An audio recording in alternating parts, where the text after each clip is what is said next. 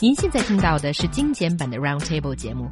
想收听并下载一小时完整节目，可以打开网站 c r i e z f m dot com，点击 Roundtable。Podcast 用户可以搜索圆桌会议。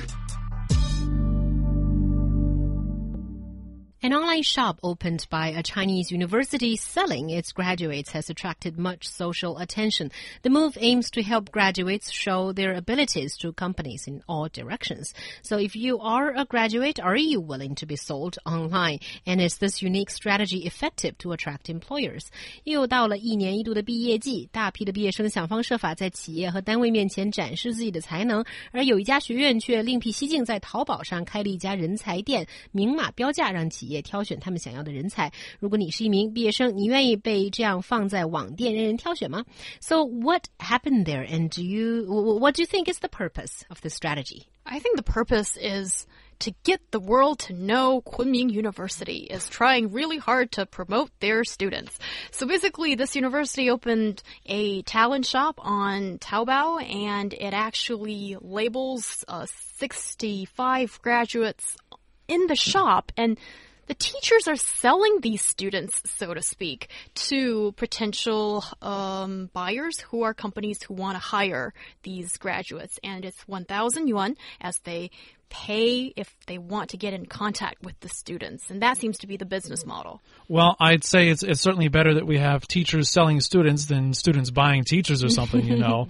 but uh, it's, I mean, there there is money involved here, but not in the way you'd think. It's it's a funny little thing. So the way it works is if you if you want to hire this graduate or, or whatever your, your company, then you pay this 1,000 yuan, and regardless of, of how it actually works out, uh, I, I think the idea is it's more like an interest sort of thing. If it doesn't work doesn't work out, works out fine. You get the money back either way. But I think this this is a great idea. I mean, maybe the idea of literally selling yourself is is taking it slightly too far, but I, I think this is a great platform to to quote unquote sell yourself as a, as as a worker because that's what you need to do you know. When you're getting a job when you're you know trying to convince someone to do something or whatever it's it's all sales in a matter. You need to convince the other person to you know buy your idea or or buy hire you and that way buy your labor kind of thing. So this if this is an effective way and it sounds like there's a lot of potential there because it showcases you in a way that is I think very unique, but also it seems quite effective, and it, it certainly stands out than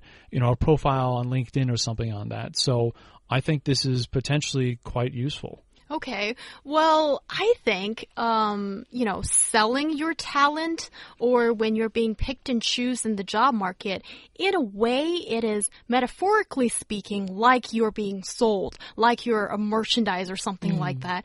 But being put in a Taobao shop, it's not it's not like metaphorically speaking anymore. It's like real. It's like you have a price tag. And I think that feeling is a little bit uncomfortable for me. But, and, and also saying, is this effective or not? I think it's only drawn attention to the school, but has it really drawn attention to the, you know, these uh, graduates that are being posed as merchandise? Not that much. And I think uh, what's really lacking in the job market often is for these um, employers, when they're searching for talent, to find a short, fast way to understand this person is a talent and for this person to leap out of that piece of paper called a survey. Well, it's it's another way to to market yourself. I, I think that's what it really is. And I mean, you're you're being sold. Come on, this is you're not actually selling yourself. This is just being know, sold by your teacher. Well, it's yeah, I you mean, get returned that one thousand yeah, no, no yeah. matter what. I mean that that's that's the thing. It's it's uh in some ways, the calling it a sale is a gimmicky sort of thing. That that's a bit cheesy and maybe not so necessary. But the idea that you're you're you're really really directly marketing yourself to a company in in a, I think a far more direct way than other things you see online or elsewhere.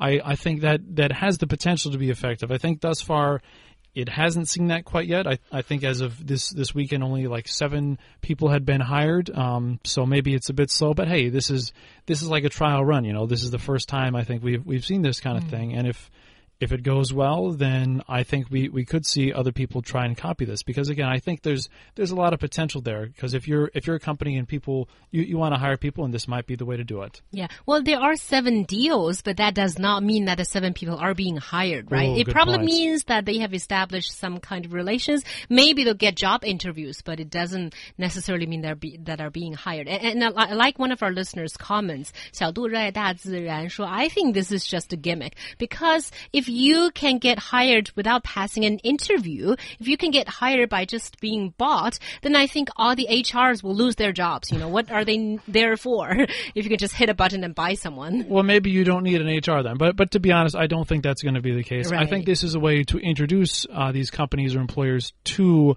potential employees, and once you've you've looked at them to a certain extent, you're probably going to do uh, an, an interview there. I, I think it would be foolish not to. And again, this could be a gimmick, but but I, I really do think it, it has the, the potential there because this is this is unique, and if it's if it's done well, I think this offers a way to get get yourself out there in a way that is not uh, offered in in other you know options online. Yeah. And uh, Draco here also says that it has some merits. Basically, he says that displaying one's job application online is not news, but I still think that the spark of this idea is that they're taking advantage of a prestigious and non-recruitment oriented online platform, which is Taobao, which allowing more and more uh, undergraduates to attract a mix of attra- attention from across different kind of social categories, widening their range of potential uh, companies or employers. Yeah, and I, I think if it is like a marketing gimmick for any for anyone, I don't think it's the university. This is Taobao. I mean, maybe they're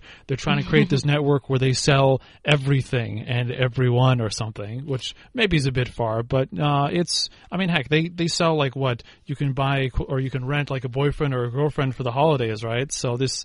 It seems like just another step on the road there for them. Yeah, well, I still think that for uh, for let's say the talents, you know, those uh, people who are ready to be hired and those employers, the most important thing is for the two forces to meet somewhere. So it usually are those uh, you know platforms like LinkedIn or you know 招聘 or already established places that are the online marketplaces. And I think um, most importantly is you know you can be viewed by as many potential employers as possible and the employers can find a concentrated source of people who are being hired. So i think that's probably you know the more maybe conventional way. But uh, here i think it's great in the sense that at least this is something that's very creative and drawing our attention to it's that time of the year again that we're seeing the biggest number of uh, graduates in, in, in history again. This year it is uh, 7.49 million universities uh, uh, students that are graduating this year and it's more than last year again. So where can these young people, maybe they are not super talented, but where can they find jobs?